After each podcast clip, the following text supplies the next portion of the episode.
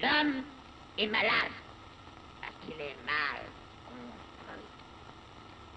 Il faut se décider à le mettre à nu pour lui gâter cet animal pur qui ne se mange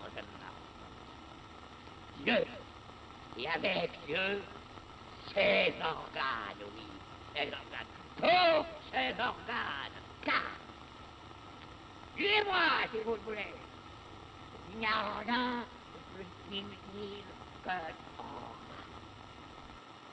E aí galera, tudo bom com vocês? Comigo tá tudo bem, na medida do possível. E é isso. Hoje acho que é só isso mesmo. É, vamos à leitura, né, cara? Vocês estão prontos, crianças? Estamos, capitão. E que que. Tá, a nota fiscal chegou por e-mail. Cara, é, vamos ver, né, que surpresas nos aguardam nesse, nesse capítulo, nesse capítulo, nesse novo parágrafo aí gigantesco parágrafo chamado seus dois usos, global, específico, parcial e não específico, família e casal, filiação e aliança, a triangulação. Então eles vão falar da síntese conectiva de produção.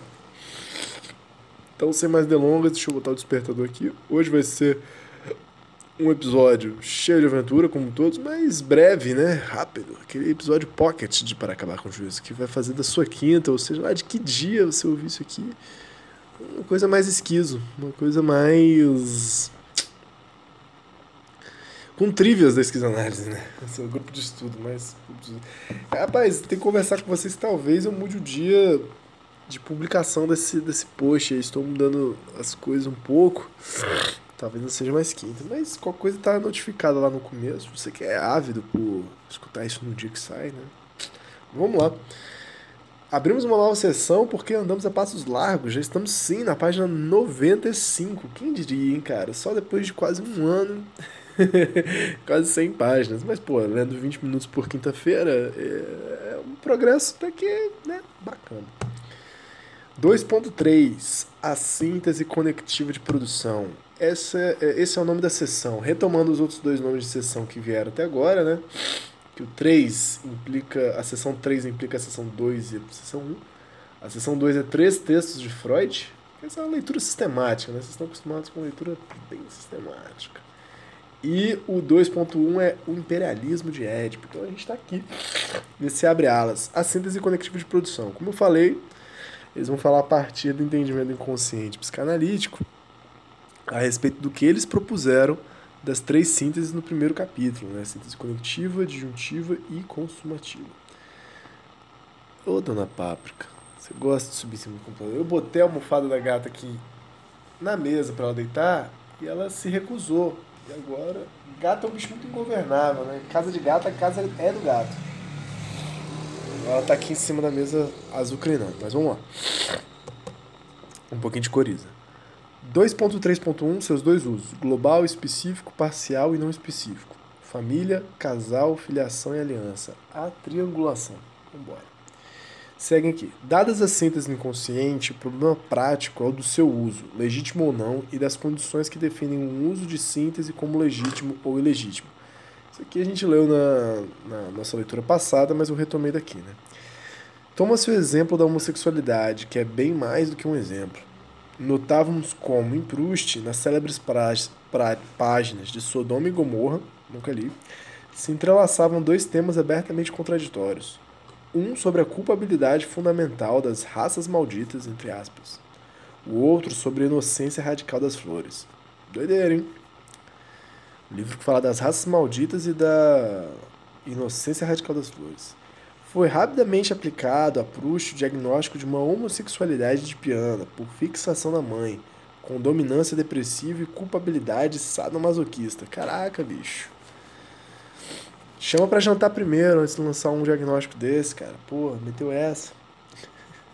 De maneira mais geral e depressa demais, fez-se nos fenômenos, fez-se, né, nos fenômenos de literatura a descoberta de contradições seja para declará-las declará-las irredutíveis, seja para resolvê-las ou mostrar que elas são apenas aparentes, conforme os gostos. Entendi pouco, mas. Na verdade, nunca há contradições. aparentes ou reais, mas tão somente graus de humor. Muito bom, isso aqui é o Deleuze na sua finesse de crítica literária. E como a própria leitura tem seus graus de humor, desde o negro ao branco, com os quais ela avalia os graus coexistentes daquilo que lê. O único problema é sempre o de uma repartição sobre uma escala de intensidades que determina o lugar e o uso de cada coisa, de cada ser ou de cada cena. Há isto e depois aquilo, e é com isso que temos de nos arranjar, agrade-nos ou não. Aqui acho que ele está proferindo, eles estão proferindo né, uma boa forma de leitura crítica né, dentro da literatura. Na verdade, nunca há contradições aparentes ou reais, mas estão somente graus de humor. Né? Uh, faz nos fenômenos da literatura descoberta de contradições, seja para declará-las irredutíveis, seja para resolvê-las ou mostrar que elas são apenas aparentes, conforme os gostos. Mas enfim, eu acho que é o exercício da crítica literária que eles estão falando aqui, e aí eles mandam isso, né? Tipo, num livro. Uh, há apenas graus de humor com os quais se avalia os graus de coexistência daquilo que lê. O único problema é sempre de uma repartição sobre uma escala de intensidades, né? o livro das intensidades, que determina o lugar e o uso de cada coisa, se funciona ou não, de cada ser ou cada cena. Há isto e depois aquilo, e é com isso que temos de nos arranjar, agrade-nos ou não. Estou lendo de maneira um pouco claudicante hoje. A esse respeito, o aviso canalha de Charlus talvez seja profético dois pontos, abre aspas, você está pouco ligado à sua velha avó, em pequeno crápula, fecha aspas. Com efeito, o que é que se passa em busca do tempo perdido? Uma só e mesma história infinitamente variada. Bom, mais uma vez, tá aquele Proust, né? É claro que o narrador nada vê, nada ouve, é um corpo sem órgãos, ou melhor, é como uma aranha concentrada, fixada na sua teia dois pontos, nada observa, mas responde ao men aos menores signos, a mínima vibração saltando sobre sua presa. Tudo começa por nebulosas, por conjuntos estatísticos de contornos vagos, por formações molares, e molares está em itálico, ou coletivas que comportam singularidades repartidas ao acaso. Um salão, um grupo de moças, uma paisagem. Então eles estão fazendo uma leitura cartográfica do Em Busca do Tempo Perdido, né? É, captando as intensidades, as molaridades e molecularidades. Então, seguindo aí. Depois, desenham-se, entre aspas, lados nessa nebulo nessas nebulosas ou coletivos. Organizam-se séries e pessoas em itálicos, pessoas, desculpe, pessoas que está em itálico, são figuradas nessa série sob estranhas leis de falta, de ausência, de assimetria, de exclusão, de não comunicação, de vício e de culpabilidade. O parênteses aqui é que é sempre muito bom o jeito que os franceses falam de um livro como se todo mundo tivesse lido, assim. Mas ele não fala de um livro, não é um livro.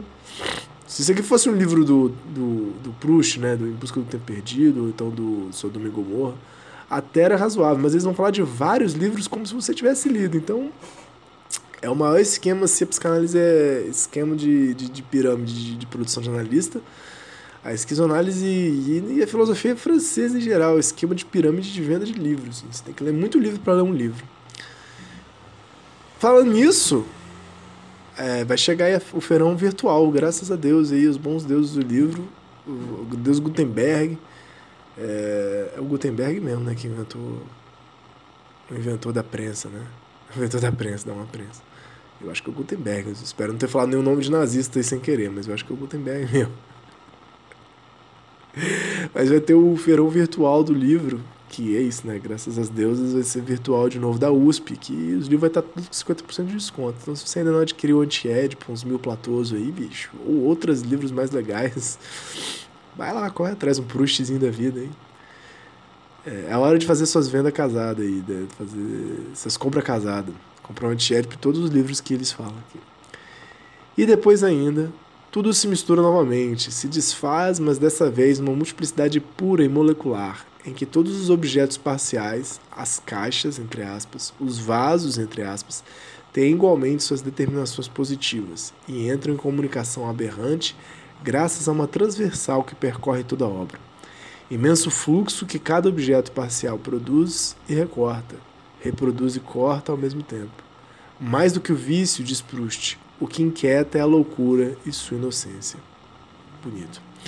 Se a esquizofrenia é o universal, o grande artista é seguramente aquele que transpõe o muro esquizofrênico e atinge a pátria desconhecida, lá onde ele não é de tempo algum, de meio algum, de escola alguma.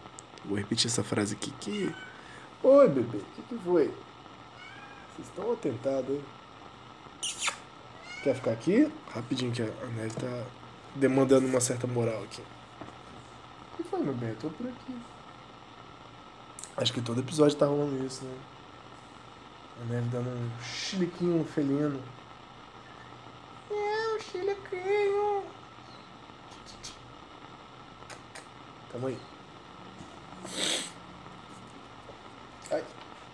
Mas aí eles vão ficar muito com esse tripézinho, né? Se tiver outro tripé, outra, outra gente nesse tripé, vocês avisem aí. Mas que é o esquizofrênico, o artista e o revolucionário, né? Eles vão falar bastante desses três quase personagens conceituais aqui, né? E aqui a gente segue essa, essa afirmação.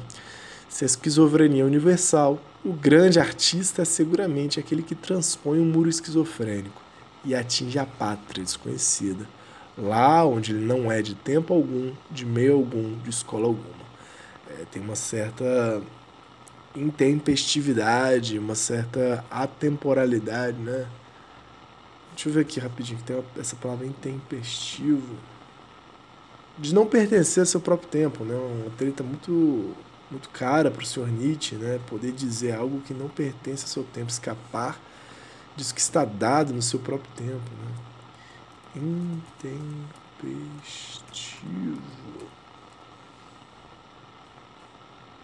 Vocês têm que procurar o significado das palavras. Né? Aqui, ó. Intempestivo, que se produz, acontece ou chega numa ocasião impropícia, inoportuno, súbito, imprevisto. Um termo jurídico praticado após haver decorrido o prazo legal. Mas muito bom, né? Essa coisa do tempo, ocasião impropícia, inoportuno, súbito, imprevisto, né? Esse é o intempestivo. E é isso, né? Proust morreu sem ser reconhecido, depois todo mundo ficou estudando o cara. É esse tipo de autor intempestivo aí que Senhor Deleuze e Guattari gostam bastante. É o que ocorre numa passagem. Eu sigo lendo, não acho que vai parar tão cedo de falar de Proust, mas vocês vão sentindo aqui que o tema é sobre as sínteses conectivas e seus modos de ser. Ô, sua gata, filha da mãe. A gata tá escalando a parede aqui, vai derrubar uma guitarra, escalar uma parede para pegar uma planta aqui, desgramada. É o que ocorre numa passagem exemplar, a do primeiro beijo em Albertine. Inicialmente, o rosto de Albertine é uma nebulosa, mal se desligando do conjunto das moças. Então imagina que Albertine está lá no baile, né, tocando um pancadão, e ela está no meio da massa molar ali de um conjunto de moças. Depois, a pessoa de Albertine vai se destacando através de uma série de planos que são como que as suas personalidades distintas, e o rosto de Albertine salta de um plano a outro, à medida que os lábios do narrador se aproximam de sua face. Olha que atração, hein? Olha que conexão. Por fim, na exagerada proximidade, tudo se desfaz como uma visão no deserto. O rosto de Albertine se dispersa em objetos parciais moleculares, enquanto que os do rosto do narrador se reúnem ao corpo sem órgãos, olhos fechados. Oh, não, não, não passa em cima do computador, não, por favor. Por favor. Gatinha. Calm down, passa por trás. Isso, muito que bem, muito que bem. Orientando o trânsito aqui na mesa. Me sinto um guarda de trânsito felino. É... Enquanto os do rosto do narrador se reúnem ao corpo sem órgãos, olhos fechados, nariz apertado, boca túmida. Show de bola. Porém, mais ainda, todo amor conta a mesma história da nebulosa está. Ah, então, tipo assim, eles vão afirmar que o cara que entendeu a história do amor, né, foi Proust. E aí eles estão indo aqui, como que é o passo a passo do, do, do amor, o que acontece. Da nebulosa estatística, do conjunto molar dos amores homens-mulheres, destacam-se as duas séries malditas e culpadas que dão testemunho de uma mesma castração sob duas faces não sobreponíveis a série Sodoma e a série Gomorra, que se excluem uma a outra. Não entendi. Entretanto, nem tudo foi dito, porque o tema vegetal, né, porque como eles falaram lá atrás, é um livro sobre as raças malditas e inocência radical das flores. Né? Vamos chegar nos deveres vegetais prustianos aqui. Entretanto, nem tudo foi dito, porque o tema vegetal, a inocência das flores, nos traz ainda uma outra mensagem em um outro código. Another code. Dois pontos. Cada um é bissexuado. Cada um tem os dois sexos, mas compartimentados, incomunicantes. Dois pontos. Um dois pontos em cima de dois pontos. Muito bom, hein? Que escrita bonita. O homem é apenas aquele em que a parte masculina domina estatisticamente e a mulher aquela em que a parte feminina domina estatisticamente. Apenas isso, nada mais. E assim, no nível das combinações elementares, é preciso fazer intervir pelo menos dois homens e duas mulheres para constituir a multiplicidade, na qual se estabelecem comunicações transversais, conexões de objetos parciais e de fluxos. Dois pontos. A parte masculina de um homem pode comunicar com a parte feminina de uma mulher, mas também com a parte masculina de uma mulher ou com a parte feminina de um outro homem, ou ainda com a parte masculina de outro homem, etc. E aí cessa toda a culpabilidade, porque ela não pode agarrar-se a essas flores, porque elas são inocentes, né? radicalmente inocentes. A alternativa da exclusão, entre aspas, ou barra ou, opõe-se o, entre aspas, ou, tem uma nota de tradutor para explicar isso aqui pra gente das combinações e permutações nas quais as diferenças vêm a dar no mesmo sem deixarem de ser diferenças. Nota do tradutor em francês. Ou bien, ou bien corresponde à ideia de ou exclusivo, né? É do ou se é isso ou se é aquilo, né? Ou bien ou bem isso ou bem aquilo, né? Mas em oposição a suar, suar correspondente ao ou inclusivo, que seria um seja, né? Seja você homem, seja você mulher, tipo assim, tudo incluído, né? Seja você homem, mulher, seja você homem, mulher, criança, você vai incluindo, mas aí não é uma questão de inclusão de grupo, né? Mas inclusão na mesma pessoa, né? Na mesma multiplicidade. Então o que está afirmando aqui é no nível das combinações militares é preciso fazer intervir pelo menos dois, tipo assim, Onde que está o negócio da bissexualidade? A história das flores, né, nos traz ainda uma outra mensagem, outro código. Cada um é bissexuado, cada um tem dois sexos, mas compartimentados e incomunicantes. Então é preciso, pelo menos nessa experimentação literária e, e afirmativo, dois homens e duas mulheres. Mas as combinações são praticamente infinitas, né, porque não é, não são ous exclusivos, mas são ous inclusivos. E aí, com isso em mente, vamos reler esse último período.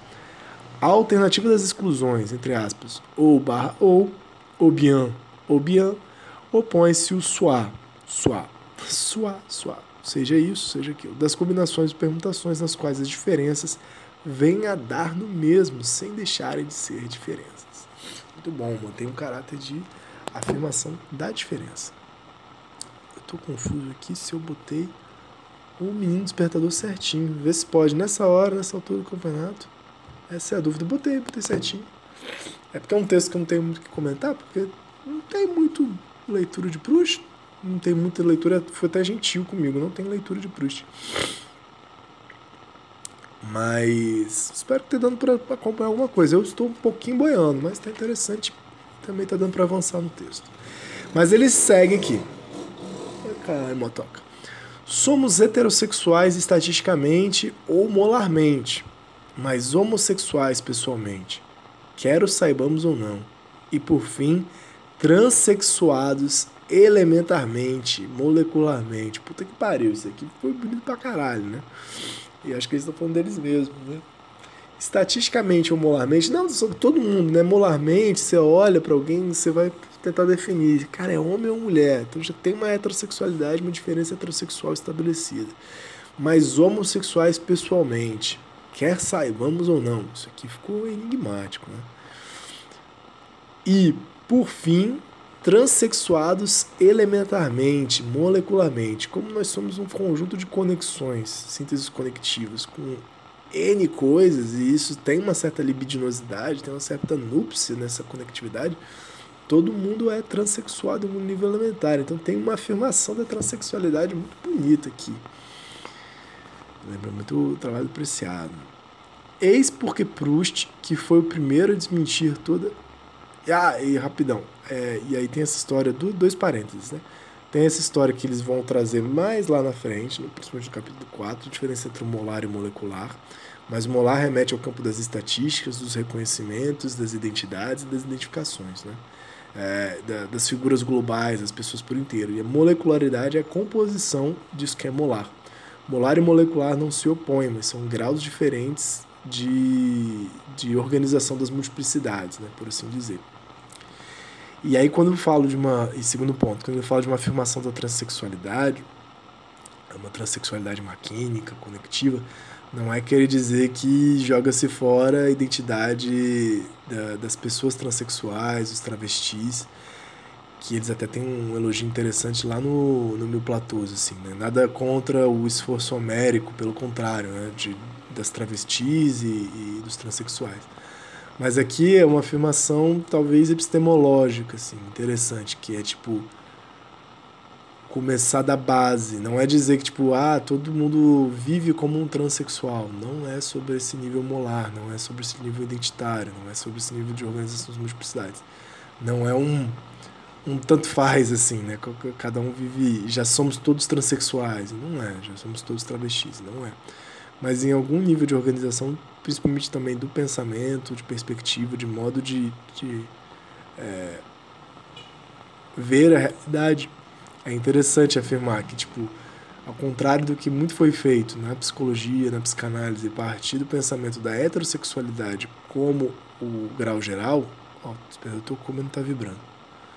Eles vão partir de uma certa transexualidade, né? Então, até para você entender a heterossexualidade, você tem que passar primeiro pela transexualidade. Da mesma forma que para você entender a neurose, você tem que passar pela esquizofrenia primeiro, e não o contrário. É essa inversão do pensamento em favor da diferença, em favor da multiplicidade, que é muito interessante no que eles estão falando.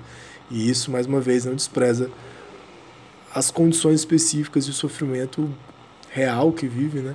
Os travestis, os loucos, os marginais, etc, etc. E acho que é importante frisar isso, porque senão a gente fica meio. uma generalização meio boba, assim, né? Mas aí, já tocou o despertador, vou só fechar essa parte aqui porque é legal.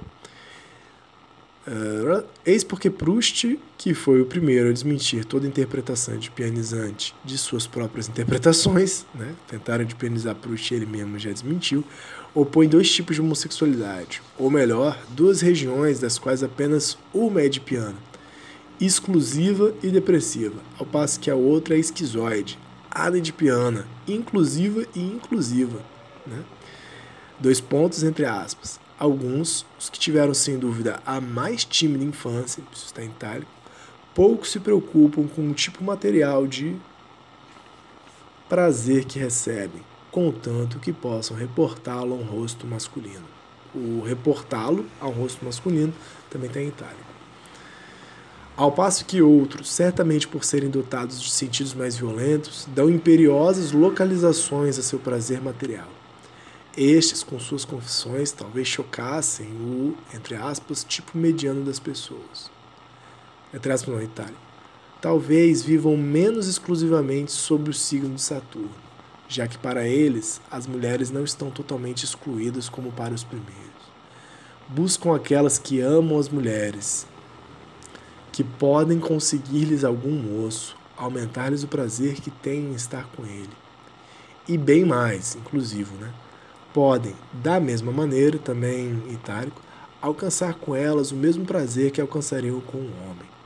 Porque, nas relações que mantêm com elas, eles desempenham para a mulher que ama as mulheres o papel de uma outra mulher, e a mulher lhes oferece ao mesmo tempo aquilo que aproximativamente eles encontram no homem. Que bagunça, hein? Mas que bagunça gostosa. Então tá aqui, Proust, Sodoma e Gomorra, Em Busca do Tempo Perdido, volume 4 e muitas sublinhações do autor. Né? Traduzido pelo Mário Quintana. Também foi considerado a tradução brasileira de Fernando Pi. Pô, muito bom, galera. Então vamos dar uma lida, né? Não ter perdido. Apenas sete volumes aí, né? Por que não? Todo mundo tá tranquilo? Tá favorável? Então a gente fez um salto aí da página 95 até a página 98. Hoje é o dia 28 do 10, estou aqui no livro. E a gente segue nesses papos aí de Proust, de sexualidade, de coisa e tal. E vambora. E mais um forte abraço. Desejo a todas e todos um, uma ótima semana, um ótimo rolê aí para todo mundo. Semana que vem conto notícias aí também do, do resultado do, do processo de doutorado, que estou na primeira fase e sai agora, amanhã, sexta-feira. Muito que bom. Forte abraço e até mais.